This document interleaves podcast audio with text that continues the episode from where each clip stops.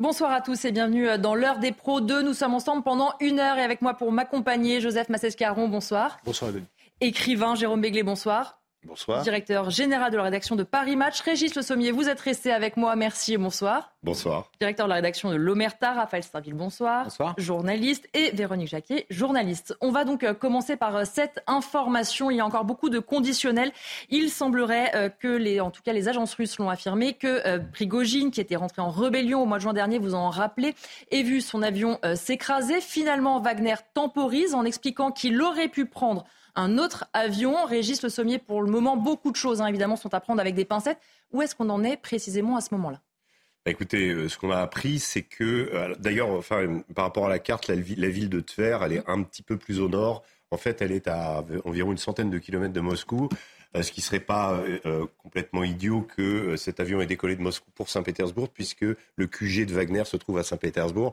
Donc il y a une logique, et donc d'après ce qu'on dit, dans la liste des passagers, puisqu'on en est là, il y avait Yevgeny Prigogine et également Dimitri Outkin, euh, qui est euh, le, en fait, le directeur opérationnel de Wagner, qui est un ancien Spetsnaz, donc des forces spéciales de l'armée russe, et qui a monté Wagner avec Prigogine, avec, euh, donc, qui a monté cette structure. Donc ça veut dire qu'il y aurait vraiment le commandement de Wagner qui aurait été présent dans, cette, dans cet avion. ce qu'il faut savoir, c'est que Prigogine, la semaine dernière, a été pris dans une vidéo du côté de Moti au Mali. Mmh. Donc euh, on l'a vu déjà sur le sol africain, puisqu'une des, des prérogatives qu'avait conservé Prigogine après cette fameuse rébellion, c'était justement les affaires africaines et la gestion de Wagner, justement avec l'affaire nigérienne, euh, nigérienne pardon, euh, à savoir est-ce que Wagner allait avoir un contrat, un nouveau contrat avec le gouvernement nigérien, comme il l'a avec le gouvernement malien et centrafricain. On a vu également Prigogine, après la rébellion, apparaître avec le chef de cabinet euh, du président euh, de Centrafrique euh, au sommet de, Saint-Pétersbourg, tout à fait librement. on s'est dit, c'est incroyable, Poutine lui a pardonné, tout va bien, etc..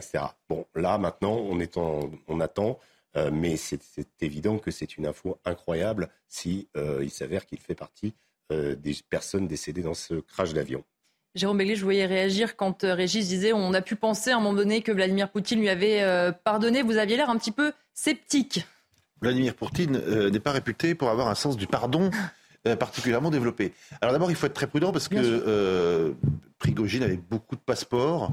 Donc peut-être qu'une autre personne portait son passeport dans l'avion. Donc il faudra attendre confirmation, j'imagine, dans la soirée, dans la nuit ou pire demain matin.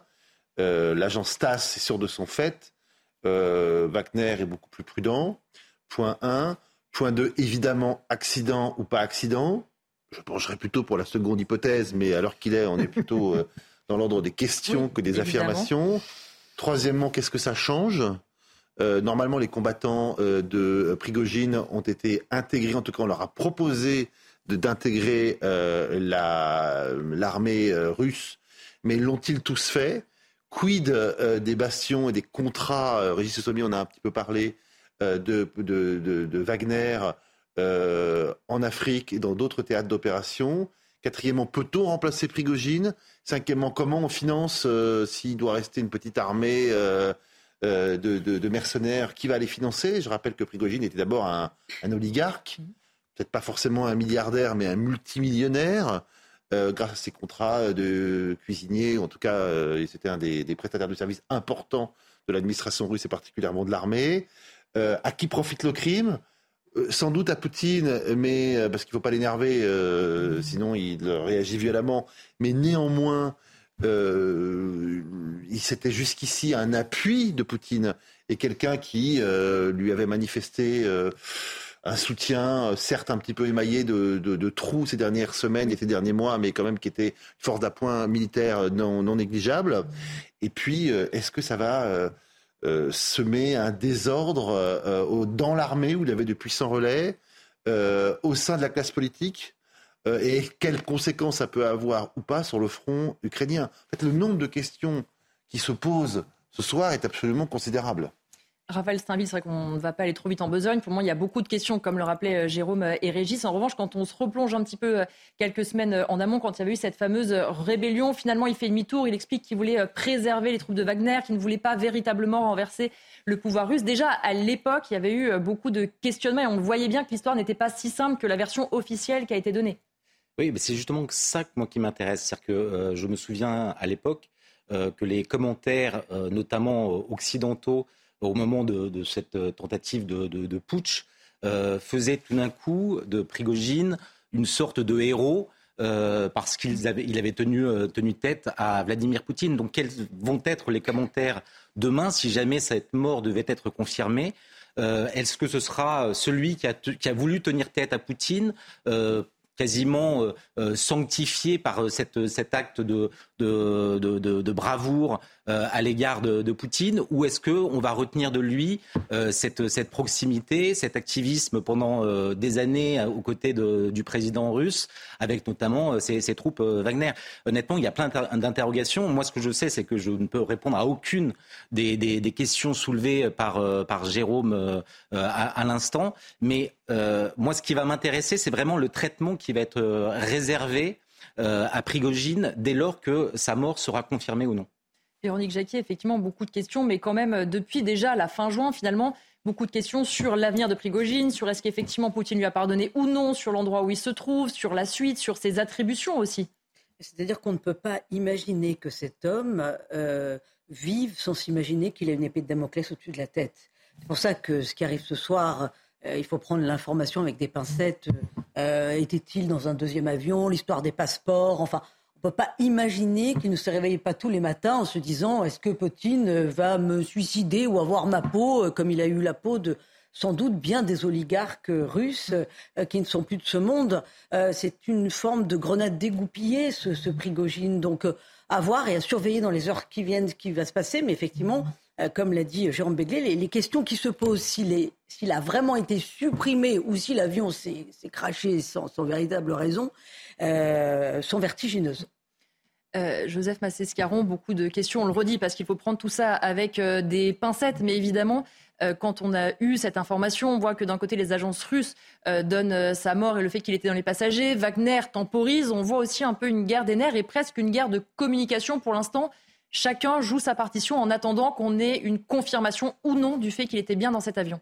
Comme il y a eu guerre de communication au moment d'ailleurs du, coup d'État euh, et, c'est tenté par Prigogine. C'est-à-dire on est exactement dans le même, là pour le coup, euh, savoir qui va être euh, le meilleur dans, l'intoxication. Ce qui, me, ce qui me frappe en fait aujourd'hui, c'est pour, pardon, pour comprendre la Russie, il ne faut pas relire tel ou tel géopoliticien, il faut lire Shakespeare parce que on a vraiment l'impression avec Poutine qu'on se retrouve à chaque fois dans un des actes ou une des scènes de Macbeth où euh, la personne qui normalement à qui Macbeth a pardonné, ensuite après il va le chercher dans son château, il le trucide avec sa famille, enfin etc. Donc c'est vraiment l'impression, il n'y a, a, pas de Jérôme Begley, ça le fait sourire, il a raison d'ironiser, même, euh, mais il a, enfin, euh, le pardon de Poutine, il n'y a pas de pardon de Poutine, il n'y a, pas de pardon, c'est absolument impossible. Quand on a la situation de Poutine, il n'y en a pas. Moi, ce qui me euh, toute la liste des questions, je, souscris totalement bien sûr à la liste des questions. Euh, ce qui m'intéresse évidemment le plus, euh, pardon de le dire, c'est sur la situation en Afrique. Hein. Qu'est-ce qui se passe en Afrique? Qu'est-ce qui va se passer en Niger? Ça, ça m'intéresse. Parce que déjà, on avait vu quand même, on a vu un certain nombre de personnes essayer de prendre le relais de Wagner. Wagner était peut-être trop voyant. Wagner était peut-être faisait pas toujours peut-être même les affaires de, de Poutine tellement ils étaient voyants. On a vu par exemple bah, des Serbes euh, hein, euh, dire euh, bah, finalement, moi peut-être, je, suis aussi capable d'apporter ma compétence en matière de milice, en matière de formation de l'armée, et, que, et, prendre, essayer de prendre la, pardon, de, prendre la place de Wagner. Donc, aujourd'hui, c'est ça qui m'intéresse. C'est-à-dire, qu'est-ce qui, va se, qu'est-ce qui va se passer dans ce maelstrom? Voilà, c'est la première chose, évidemment, bien sûr, c'est, de la question de l'Afrique. Pour le reste, encore une fois, on, sait maintenant, enfin, la, pratique de Poutine, enfin, le nombre d'oligarques. Euh, voilà, qui se sont euh, qui se sont suicidés, euh, voilà, en se penchant un peu trop près d'un balcon ou qui même à Londres ou même à Londres, oui. Mais ce qui est intéressant, c'est ah que juste, ce qui est intéressant, c'est que si cette mort devait être confirmée, ça, ça, ça explicite le lien et finalement le, pouvoir que qu'ont ces, ces oligarques et qu'ils ne tiennent que de, Vladimir Poutine. Et c'est précisément le jour où ils se sont opposés, où ils ont pensé d'abord à eux plutôt qu'à la Russie ou à Poutine, que leur sort est quasiment scellé. Et euh, c'est vrai de, c'est vrai. oui, c'est ça. ça été, euh, il y, a plein de cas de, de effectivement de. Bien sûr. Et, pour ce qui est de Prigogine, même si on lui a prêté effectivement une sorte de, de rébellion vis-à-vis de Poutine. Il faut jamais oublier que l'argent de Wagner, l'argent de Prigogine, c'est Poutine intégralement qui l'a fait. C'est deux personnes qui se sont aidées. Euh, Prigogine est arrivé à une époque euh, dans, dans le, cercle de ce qu'on appelle les Siloviki, qui sont les proches qui ont été les, les Siloviki, c'est ceux qui avaient commencé euh, au KGB avec Vladimir Poutine à Saint-Pétersbourg. Il il y a tout un enracinement. Prigogine s'est greffé à ce cercle, mais il a été très très proche. Et, Wagner n'aurait jamais eu la puissance qu'il a eue sans évidemment l'accord euh, de, Poutine. Wagner a, rendu énormément de services. C'est d'un cynisme peut-être absolu dans une guerre, mais Wagner a, livré à Poutine euh, sa seule sa seule victoire en un an, qui a été Bakhmut, victoire emportée au bout de 226 jours de, de combat acharné. Euh, Wagner a utilisé l'option aussi d'utiliser des prisonniers en plus de forces spéciales, une sorte de combinaison. Euh, et, ça a marché quelque part. une fois que la conquête de, Bakhmut a été euh, terminée, bien Wagner s'est retrouvé dans la, dans la situation où elle a dû euh, réintégrer de force euh, l'armée russe. Et c'est là où le problème s'est posé entre Poutine, entre, entre Prigogine et Sergei Shoigu, c'est-à-dire que les conditions de ce, de ce retour de Wagner dans l'armée régulière n'ont pas été. Il y, a eu un désaccord profond. Et, là, euh, Poutine a dit une chose, souvenez-vous, c'était il y a exactement deux mois, cette rébellion, euh, presque jour pour jour. Mmh. Euh, cette rébellion, eh bien, Poutine a parlé de trahison. il y a quelques années, je me souviens d'une interview où on demandait à, Vladimir Poutine, un journaliste, un journaliste américain, qui lui demandait s'il pouvait pardonner. Et Poutine a dit oui, bien sûr, je peux pardonner, mais il y a une chose que je ne pardonne que je ne pardonne jamais, c'est la trahison. À partir du moment où Poutine a prononcé le mot trahison, que, que aussi, pendant cette euh, épopée, euh, ce fameux convoi de la justice, comme il l'avait appelé, euh, d'abord la, le contrôle, la prise de contrôle de la ville de Rostov, qui est une énorme ville quand même au sud de, la Russie, et puis la remontée des troupes de Wagner, de certaines troupes de Wagner vers Moscou. Bien, il a parlé de voilà, il a parlé de rébellion, il a parlé d'insurrection, il a parlé d'insurrection. Donc ces mots ont été prononcés c'est sûr qu'on peut imaginer que ces mots n'ont pas été prononcés sans conséquence. Joseph Massescaron, vous voulez réagir? Oui, je voulais juste dire que si, la, euh, si en effet la mort de Prigogine se, confirme, donc euh, évidemment il ne s'agira pas d'un accident, c'est euh, à 90% c'est fort peu, c'est fort peu probable. Et ça, ça, plus évidemment ce qui est arrivé d'un certain nombre d'oligarques, ça relativise aussi tous les discours politiques qui consistent à dire finalement Poutine, moi, je peux très bien arriver à lui faire entendre raison et d'homme à homme, on peut avoir une explication. Parce que, pardonnez-moi, mais euh, on est dans un autre cas de figure. Je citais Macbeth, on est dans un autre cas de figure. Voilà, on est dans autre chose. On va revenir euh, rapidement à l'actualité euh, nationale. On reparlera d'ailleurs hein, de cet accident d'avion à 20h30, mais je voudrais qu'on revienne sur ce qui s'est passé euh, à Nîmes. On l'évoquait déjà euh, hier. Un enfant de 10 ans est mort, victime collatérale d'une fusillade dans le quartier de Pisevin. Une tragédie provoquée par la guerre entre les trafiquants de drogue dans plusieurs secteurs de la ville. Évidemment, sur place, c'est l'effroi et le choc. Et nos journalistes sur place ont pu s'entretenir avec le père de la victime. Le témoignage a été recueilli par Thibault Marcheteau et Fabrice Elsner. Et le récit est signé Sarah Varny et Marine Sabourin. Des bruits de tir retentissent dans le quartier Pisevin. Il est 23 heures. Quelques minutes plus tard, cet homme est appelé par sa femme. Ses deux enfants et son frère viennent d'être touchés. À l'hôpital, ce père de famille apprendra qu'il vient de perdre l'un de ses fils âgé de 10 ans. Le cadet de 7 ans est sain et sauf. On ne peut pas parler avec lui parce que quand tu parles avec lui, il va, il va, il va parler à il est où mon frère, il est tard à l'hôpital, il ne sait pas ce qui s'est passé. Mais il savait qu'il passait des drames parce qu'il me racontait des il me raconte aussi que le bout de son frère a été déchiré. Des son frère hospitalisé lui raconte les dernières minutes tragiques avec ses neveux. Quand il commençait à garer, il a entendu le bal, le bal qui précipite sur sa voiture. Il a dit Mais ça, c'est quoi? Il a démarré des Alors que ce quartier populaire est frappé par des règlements de compte sous fond de trafic de drogue, le père de la victime appelle, lui, au calme. Je n'ai pas de couleur. Moi, je sais, c'est la nature, c'est comme le vent. Parfois, il souffle de gauche, parfois, il souffle de droite. Ça nous arrive tous. Chacun goûte ça. Toutes ces questions vivantes. Moi, je sais que la justice sera faite avec Dieu. Depuis lundi, jour du drame, nombreux riverains sont venus apporter leur soutien à la famille endeuillée.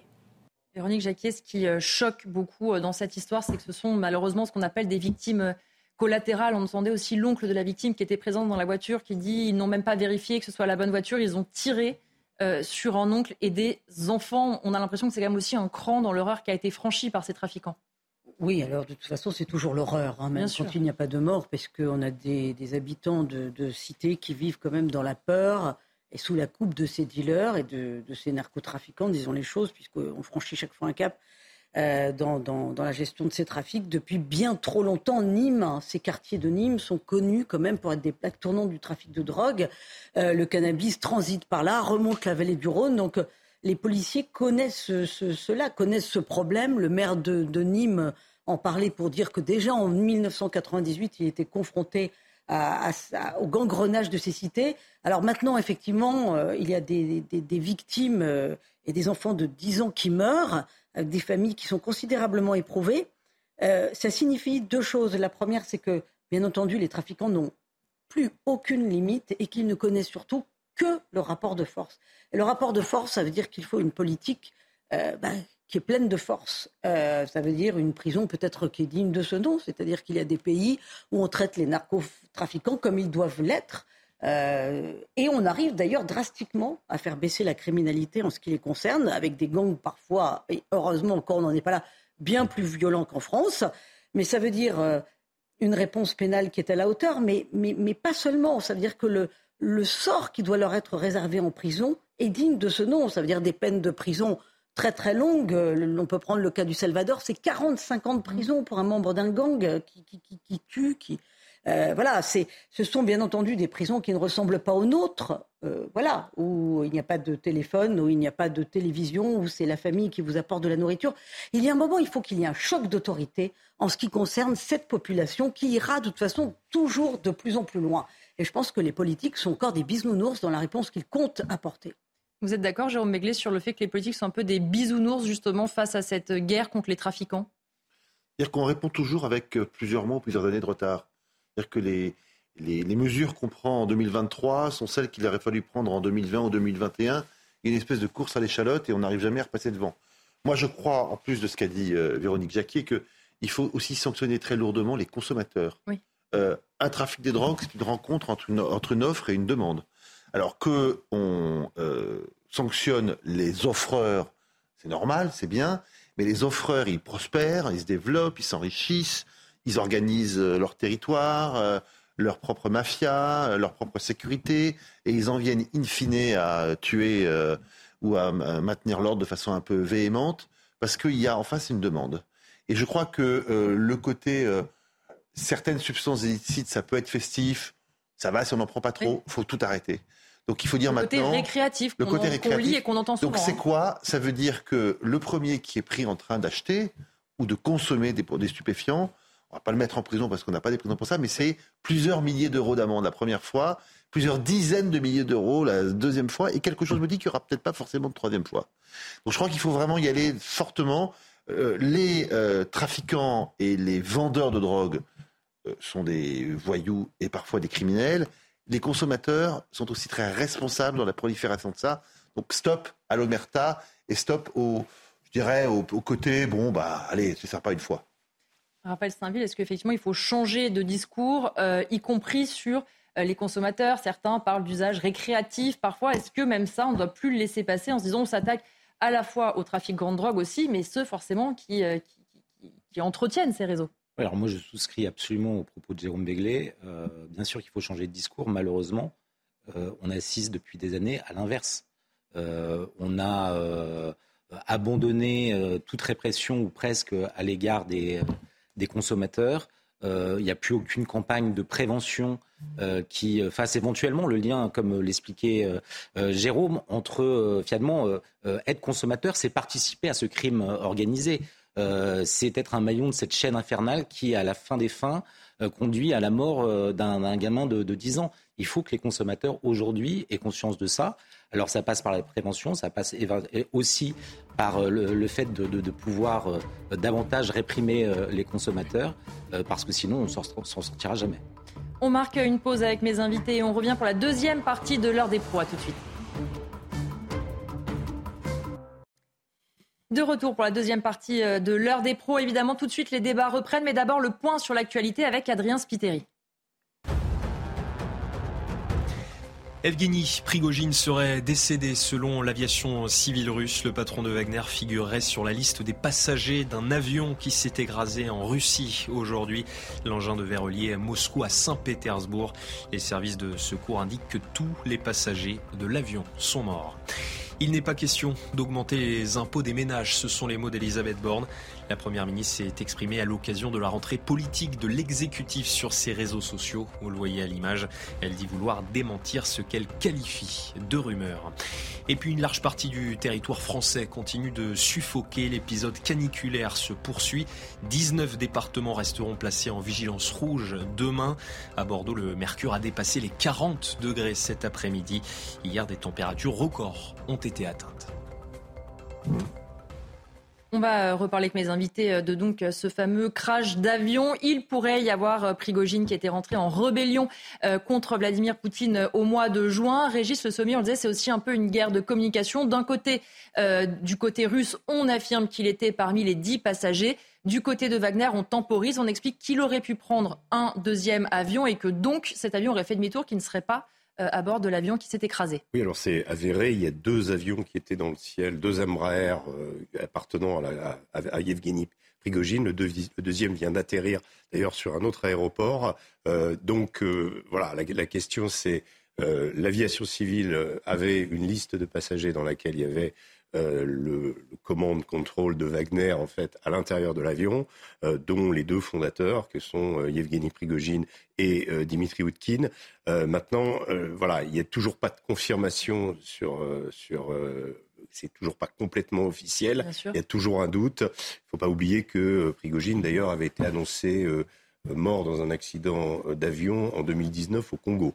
Donc c'est pas la première fois qu'on l'annonce mort. Et voilà, en tout état de cause, c'est évident que c'est quelque chose, si ces faits sont avérés, bien qui, qui est quand même, c'est quand même une information considérable, même euh, si euh, pour ce qui est de euh, la guerre en Ukraine ou d'autres activités, elle est quand même limitée dans son impact puisque la rébellion de Wagner a été, je dirais, tuée dans l'œuf mmh. quelque part il y a deux mois. Et même si elle a eu des conséquences sur l'organisation du pouvoir en Russie, elle n'a pas eu de conséquences sur la guerre en Ukraine. Voilà. Jérôme. Si ça s'avère, une chose qui est très étonnante, c'est que le B à bas et que lorsqu'on est on prend euh, les deux têtes d'un même empire, d'un même pays ne voyagent pas dans le même avion. Euh, la reine d'Angleterre ou le roi d'Angleterre aujourd'hui ne voyage pas avec ses enfants ou l'héritier du trône dans le même avion. Euh, la famille Michelin, le père et le fils ne voyageaient pas ensemble. Et si Evgeny Prigogine, voyageait avec son bras droit, en tout cas celui qui est de fait le numéro 2 de l'organisation dans le même avion, c'est une erreur, voire une faute euh, qui, pour quelqu'un qui a l'habitude d'organiser et qui passe pour être un maître euh, euh, à la fois de la dissimulation de l'organisation et, de, et de la simplification, c'est quelque chose qui est quand même très étonnant. Voilà. Alors, si c'est le cas, en plus, là, on pourra dire que Wagner est à peu près décapité. Et, et si d'aventure Prigogine n'était pas dans cet avion, euh, pas certain qu'on ait euh, la, démonstration euh, par Prigogine lui-même qu'il soit encore en vie, parce que je pense qu'il a bien compris que ce n'était pas dans, dans, son intérêt que, que d'apparaître comme encore vivant et comme étant encore une cible à abattre pour Vladimir Poutine. Quelle victoire pour lui s'il est encore vivant. Hein. Oui, peut-être. Mais en tout cas, voilà, c'est vrai que dans, je pense que le mystère n'est pas prêt de, de, se dissiper. Oui, parce que même là, si, on regarde sur les réseaux sociaux, même il y, a, même sur les proches euh, de Wagner euh, des, commandes, des, commandes, Wagner ou autres qui, euh, il y, a, des, là aussi, il y a contradiction. Hein. Mm. Il y en a qui disent qu'il était bien dans l'avion. Donc au sein même de Wagner, il y a en effet un problème, si je puis dire, de, communication.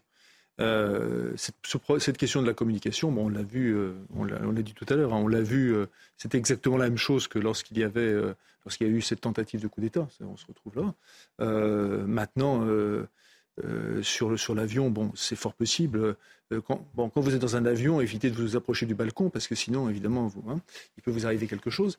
Euh, on, a, pardonnez-moi, on a presque envie de rire parce que les régimes, les régimes de ce type, c'est-à-dire que ce soit le régime stalinien ou, celui, pardonnez-moi, de, Poutine, c'est les régimes de ce type, la manière dont ils se débarrassent des opposants est quelque chose qui, en effet, rappelle, j'ai dit tout à l'heure, euh, je vais parler de, de, Macbeth, ça pourrait être aussi Ionesco, c'est-à-dire des pièces de théâtre. C'est-à-dire on, on, fait une trappe, c'est le, le, père Ubu, on veut le roi Ubu, on fait une trappe et hop, la personne passe. C'était juste une question de temps, ça a été fait, et voilà, maintenant la, la, la, trappe a été ouverte et euh, euh Prigogine, et Prigogine est passé.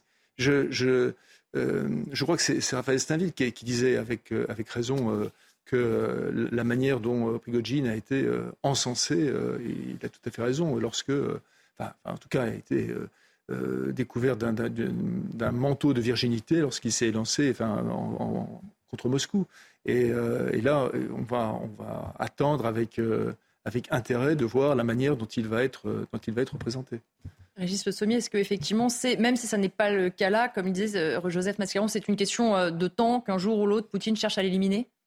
La vraie question qui va se poser là, c'est est-ce que, c'est, est-ce que Poutine autorisera à dire que que, que Vladimir que Yevgeny Prigogine était dans l'avion.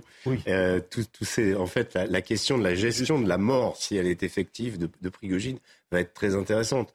Euh, cette manière, euh, si d'abord, il y a plusieurs, plusieurs hypothèses, dont une serait qu'un autre avion est abattu l'Embraer. Il y a la possibilité d'un missile tiré depuis le sol. Euh, donc il y, a déjà au moins trois pistes dans l'analyse du crash lui-même, euh, en fonction de ce qui s'est passé. Ils vont dire que c'est un drone ukrainien, non? Non, mais euh, un drone ukrainien, c'est peut-être un peu loin quand même, même si ah, on, sait que les, ils en sont, pas... on sait que les drones ukrainiens sont capables d'aller jusqu'à Moscou. Euh, ou alors, si c'est les services occidentaux qui l'ont fait, chapeau, parce que c'est quand même quelque chose. voilà. Maintenant, ce qui va rester pour si c'est une mort spectaculaire, si elle si elle est effective et avérée. Euh, si euh, l'ensemble de l'état-major euh, de Wagner est décapité, c'est aussi quelque chose d'extrêmement important qui, et, qui peut peut-être dire aussi que Poutine a intérêt, enfin, dans son, dans, son idée, de le, de, le, montrer et de, de le faire savoir. Oui. parce qu'il y avait sans doute d'autres manières plus discrètes, on mmh. dira, de se débarrasser de Yevgeny Prigogine. Il était dans, les mains, il est resté pendant un moment dans les mains euh, de l'allié euh, biélorusse. Euh, il, y a eu, il y a eu une itinérance. Quand on l'a vu partir de Rostov, souvenez-vous, mm. ces images de nuit, bon, ce convoi de Wagner, alors il a ses fidèles autour de lui, hein, c'est quand même un groupe extrêmement compact. Mais Wagner est un groupe qui a extrêmement, énormément de liens avec l'armée russe. Ce sont des gens qui ont travaillé dans l'armée russe, qui sont devenus des privés, euh, qui sont devenus des mercenaires, mais qui ont gardé. Et la question sur la, le, le, sur la, la, la personnalité, c'est pour ça que vous rappeliez, euh, euh, Raphaël, comment on avait analysé le coup d'État en disant ça y est, il faut se mettre. Non, on est, on est avec des gens qui sont du même univers. On est avec des qui n'ont pas forcément la même vision mhm. stratégique pour la question de l'Ukraine, justement, et qu'il y avait des affrontements entre eux. Il y a plusieurs groupes autour du pouvoir de Poutine qui s'affrontent, ça c'est évident, et, et Yevgeny Prigogine fait partie d'un de ces groupes. Maintenant, euh, personne dans cette histoire n'a remis en mm. cause euh, la, la, guerre en Ukraine elle-même. C'est euh, ce que je trouve, ce qui, ce qui, était incroyable à l'époque. Souvenez-vous, cette espèce d'emballement, on le voyait, ça y est, succéder à Poutine et apporter la démocratie. Enfin, comment Yevgeny Prigogine est quelqu'un qui a fait des, des fermes de, de, de, de, comment de trolls, de pour des, des, des communications anti-françaises. C'est quelqu'un qui est, qui est, viscéralement anti-occidental. Euh, c'est pas quelqu'un qui est, euh, s'il avait pris la place de Poutine, on l'a entendu hein, à l'époque. Euh, donc il faut voir qu'on est quand même dans un univers de paramilitaires ou de militaires où il y a des rapports entre une armée régulière et une armée en effet payée qui permettait à Poutine de faire un travail effectif qui a été de lui donner Bakhmut. Et Bakhmut a été une, une, une hypothèse, souvenez-vous, par rapport à la guerre en Ukraine, de mon point de vue, qui a usé une partie de l'armée ukrainienne. Si, l'armée, si la, contre-offensive ukrainienne n'a pas été efficace comme elle aurait dû l'être au, au printemps et en été, c'est parce qu'ils avaient perdu trop d'hommes à Bakhmut. Et donc ça a effectivement cristallisé dans cette guerre d'attrition, ça a été un avantage. Une fois que le travail a été accompli, quelque part, on a un peu moins besoin euh, des services de celui qui le proposait. Voilà. Mais euh, dites-moi si je dis une bêtise, mais la, dernière apparition de Prigogine, c'est le 21 août, 21 août dernier, je crois. Non, mais c'est la vidéo. C'est les images justement que c'est les images qu'on a effectivement qui se au centre du Mali. D'accord. Donc c'est Mopti, c'est pas loin de Gao. Et le 21 août, et il y a eu euh, donc, mais comment peut-il en même temps, enfin, qu'est-ce qu'il est allé faire? C'est ma question, c'est qu'est-ce qu'il était allé faire euh, en Russie, alors qu'il appelle tous ces hommes justement à... Non, mais il était au sommet de Saint-Pétersbourg euh, en Russie-Afrique euh, il, y a, quelques semaines. Donc oui, il y a quelques semaines. Donc il, a, il, va et vient entre l'Afrique et, la Russie, il n'y a aucun problème. en tout cas, ça, je, je n'ai pas, l'itinéraire, mais en tout cas, il a, il a dû revenir d'Afrique. ça, c'est une possibilité. Maintenant, il y a une question de deux avions. On a dit il y avait deux avions qui appartenaient à Prigogine. Euh, est-ce qu'il était euh, dans celui qui s'est craché Il y a encore un doute là-dessus. Voilà. Et puis de la même manière que la vidéo qui a été postée hier de Prigogine euh, au Mali le met en scène dans, le désert et appelant à vouloir faire de l'Afrique la, nouvelle, mm. la nouvelle extension de la Russie. Mais ça ne dit pas que cette vidéo a été tournée hier. Peut-être que lui, par mesure de, de, sécurité, de, prenant quelques précautions parfois, euh, faisait attention à, décaler euh, sa communication entre le moment où elle était euh, prise, effectivement, et le moment où il l'a postée. Et justement parce que Vladimir Poutine s'est exprimé il y a quelques minutes, il n'a pas mentionné en aucun cas cet accident d'avion. Il prononçait un discours à l'occasion du 80e anniversaire de la bataille de Kursk. Régis Le Sommier, voilà, coïncidence. Bah, coïncidence, je pense que non, mais là, il est dans une séquence qu'il affectionne particulièrement. Il l'a fait avec Stalingrad. Euh, c'est la, séquence mémorielle russe classique. La bataille de Kursk, ça a été la, plus grande bataille de chars de toute l'histoire. Euh, donc il y a eu d'ailleurs plusieurs batailles euh, pour Kursk et pour Kharkov. Et les Allemands en ont gagné la plupart, et les Russes, les Russes ont gagné la dernière. Donc, euh, et ensuite, les Allemands ont quitté l'Ukraine et la Russie. Donc, c'est très important. Enfin, pour, pour les Russes, euh, c'est un moment euh, sur lequel, évidemment, depuis le début du conflit en Ukraine et avant, Vladimir, Vladimir Poutine capitalise à chaque fois en faisant ces séquences mémorielles qui parlent vraiment aux Russes. Voilà. On va revenir euh, à l'actualité euh, nationale parce que euh, c'était aujourd'hui la rentrée politique, premier conseil des ministres et on en, sait désormais un peu plus sur la fameuse initiative d'ampleur que veut le président de la République. Eh bien, ça va consister dans un premier temps à une réunion mercredi prochain avec toutes les forces qui sont représentées au Parlement. On sait aussi que ça n'aura pas lieu à l'Élysée, mais que justement la présidence de la République cherche un autre endroit. Raphaël Steinville discuter avec les forces politiques. C'était donc ça la grande idée du président. C'était déjà plus ou moins ébauché dans, la première interview qu'il avait accordée au Figaro Magazine. Euh, d'une certaine manière, c'est très bien. Euh, parce que euh, effectivement, sur un certain nombre de sujets, je pense qu'à défaut d'avoir une majorité au Parlement, il peut s'accorder, et je pense notamment à des sujets comme l'immigration, il peut, il pourrait, en tout cas, il y a un consensus dans la population peut-être que le président parviendra à tordre le bras à, un certain nombre de, politiques qui restent campés dans des, postures un petit peu figées et très, euh, politiciennes. Euh, mais c'est vrai que pour l'instant, ce n'est pas très spectaculaire. Véronique Jacquier, c'est vrai que cette discussion aussi avec les forces politiques, ils ont déjà rencontré à plusieurs reprises Elisabeth Borne, ils ont déjà rencontré aussi le président de la République. Depuis que le président et Elisabeth Borne n'ont pas de majorité à l'Assemblée, on a vu ces tentatives de dialogue. Qu'est-ce qui fait On se dit, les vacances sont passées, peut-être que cette fois ça va fonctionner, que chacun va ressortir avec un état d'esprit un peu plus euh, constructif? Je pense que c'est affligeant parce qu'on nous ressort la martingale du grand débat. Alors après les Gilets jaunes, il y a eu le grand débat avec les Français qui n'a pas donné grand-chose. D'ailleurs, souvenez-vous, les cahiers des doléances n'ont même pas été mis sur la table et explicités.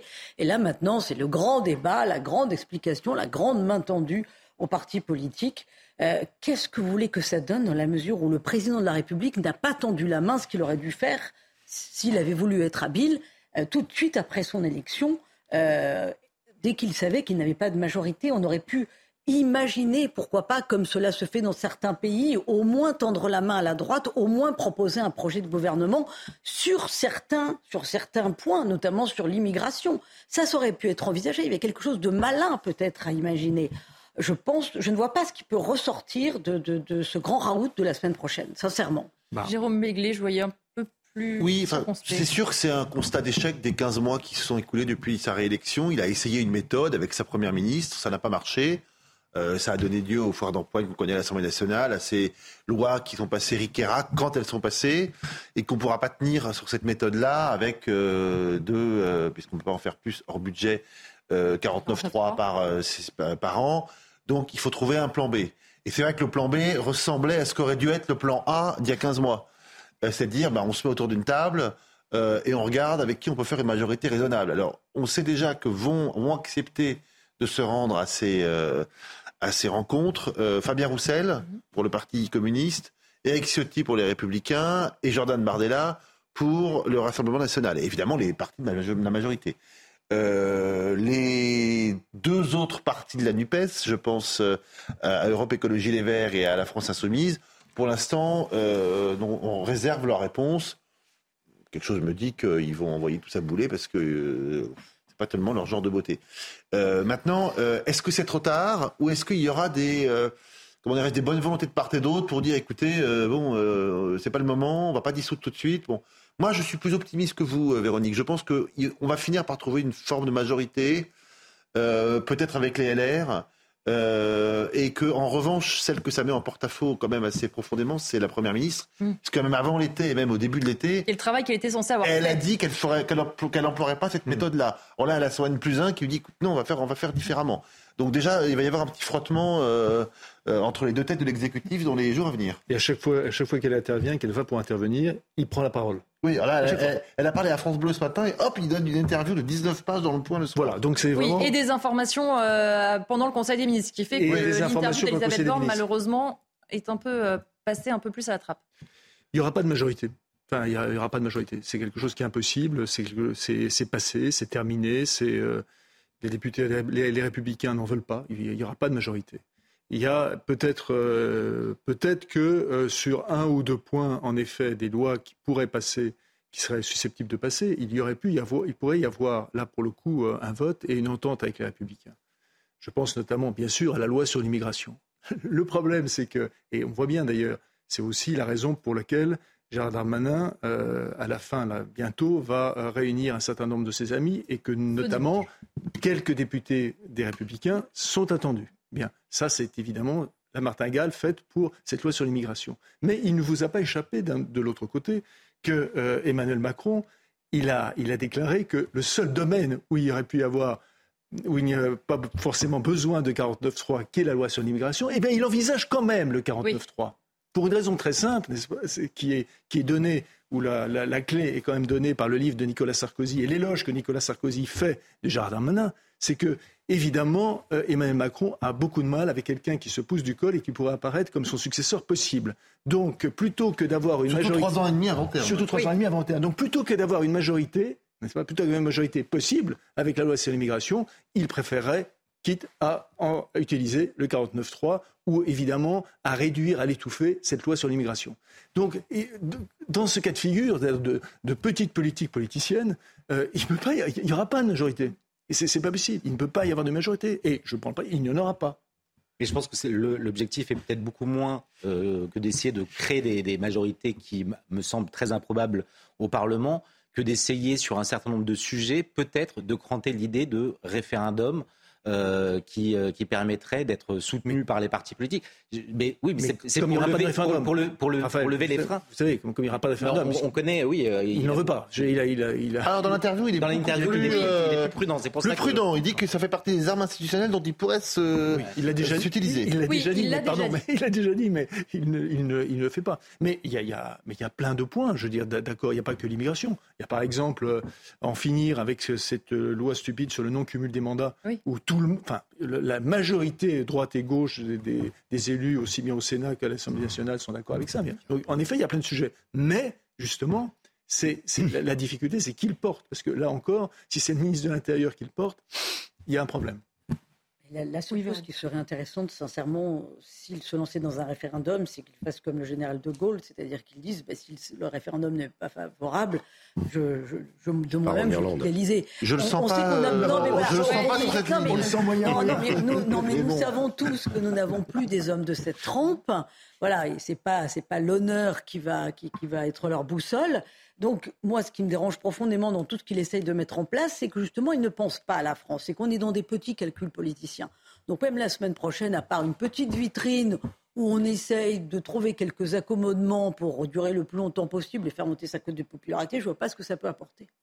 Raphaël Steinville, on voit aussi cette volonté du président de reprendre la main. On le disait d'abord en Conseil des ministres des choses qui filtrent. On ne fait pas de compte-rendu pour laisser l'interview de la Première ministre et dans la foulée, euh, cette interview accordée au point qui fait que euh, Elisabeth Borne a eu 2-3 heures dans la journée pour qu'on reprenne un petit peu euh, ses citations, mais très vite, évidemment, le président reprend la main. Je pense qu'il y a une obsession chez Emmanuel Macron qui est de, montrer que, bien qu'il ne puisse pas se représenter en 2027, il n'est pas démonétisé.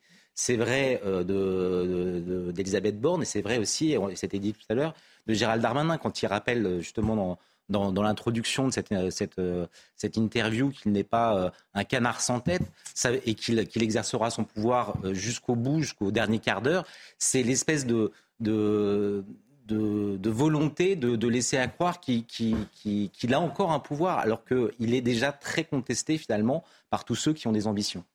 Véronique Jacquet, le risque aussi de cette réunion, c'est de parler de manière relativement facile avec ceux avec qui ça a déjà été euh, facile. Eric Ciotti a eu plusieurs discussions avec la Première ministre qui sont plutôt euh, bien passées, qui n'ont pas toutes abouti. Mais une fois de plus, si par exemple la France insoumise euh, ne s'y rend pas, si de nouveau la discussion est bloquée, on revient au statu quo.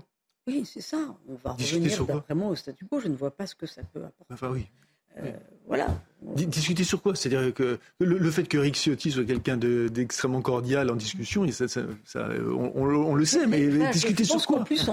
C'est franchement, c'est. C'est presque surréaliste cette mesure et cette proposition parce que les, Français ont bien compris tous ces errements de, petites politicailles. Euh, ils veulent des convictions, ils veulent une vision, ils veulent de vraies réformes. Je pense qu'on se rend compte qu'on est au bout quand même d'un cycle et que quelque chose d'autre nous attend. Le nouveau monde a quand même sacrément déçu. Alors, si le président était au moins capable de proposer des, des mesures qui, qui aillent dans le bon sens, c'est-à-dire qu'est-ce qu'on fait pour le désendettement du pays, hormis ce qu'on est en train de nous sortir, comme l'augmentation des franchises médicales pour trouver trois sous, trois francs par, trois sous par-ci, mmh. euh, trois sous par-là. Enfin, il y a un moment, il faut faire de la grande politique. Il faut vraiment réparer la France et refaire la France. Et quand Emmanuel Macron a été élu en 2017 sur cette idée de nouveau monde et même de start-up nation, c'est ça qui faisait un petit peu rêver les gens. C'était, mais allez, il faut se remettre ce pays en route. Là, on voit que c'est mmh. tout ce qu'on a à proposer hormis pour la rentrée scolaire, le fait de, faire rentrer les élèves qui ont besoin de, travailler oui, euh, plutôt voilà, euh, à, partir du, 20 août, enfin, on, est toujours dans du bricolage. En un mot pour terminer, Joseph Massescaron. Ce qui me frappe, c'est évidemment, euh, j'adhère tout à fait à ce qu'a dit Véronique sur l'absence de projet et le fait que l'on cabote en permanence le long de la, du rivage de, ce qu'on croit être la réalité. Mais, mais même, même sur des, des, éléments présidentiels qui étaient autrefois euh, qui ont été popularisés par euh, Mitterrand, Chirac et par d'autres, qui sont ce qu'on appelle les grandes causes nationales. Elles sont où, les grandes causes nationales, depuis que Emmanuel Macron euh, est à l'Élysée? Elles sont où? Vous pouvez me citer une grande cause nationale, comme il y en a eu autrefois? Moi, Le chômage, vaguement, et Pourtant, et pourtant, et pourtant, ça ne manque pas. Et pourtant, elle ne manque pas. C'est-à-dire qu'il y a, il y a plein de sujets, il y a plein de sujets, et pas simplement l'immigration. Prenons par exemple, prenons juste la question du logement la question du logement qui est dramatique pour les Français et qui n'est pas pris d'ailleurs euh, euh, à bras le corps par les, politiques aussi bien de droite que de gauche. Et, encore une fois, elles sont où les grandes causes nationales? On va terminer euh, cette émission, mais juste avant, je voudrais qu'on écoute Nicolas Sarkozy, puisque l'ancien chef de l'État a été l'invité de nos confrères de TF1 ce soir. Il s'est exprimé notamment de nouveau sur Vladimir Poutine. On l'écoute avant de finir l'émission. Monsieur Poutine est coupable. Il a commis une grave faute. Un crime? J'entends qu'on dit euh, Poutine, c'est Hitler. Mais alors dans ce cas-là, si c'est Hitler, il faut aller le chercher à Moscou. Sinon, il faut discuter. Parce que, Monsieur Boulot, il y a quelque chose qu'il faut comprendre. On ne se réconcilie qu'avec ses adversaires. Le président de la République, euh, l'ancien président de la République, évidemment, s'exprimait en général et non pas sur la situation euh, du crash d'avion. Merci beaucoup à tous les cinq d'avoir été mes invités. Tout de suite, vous retrouvez Célia Barotte pour Soir Info.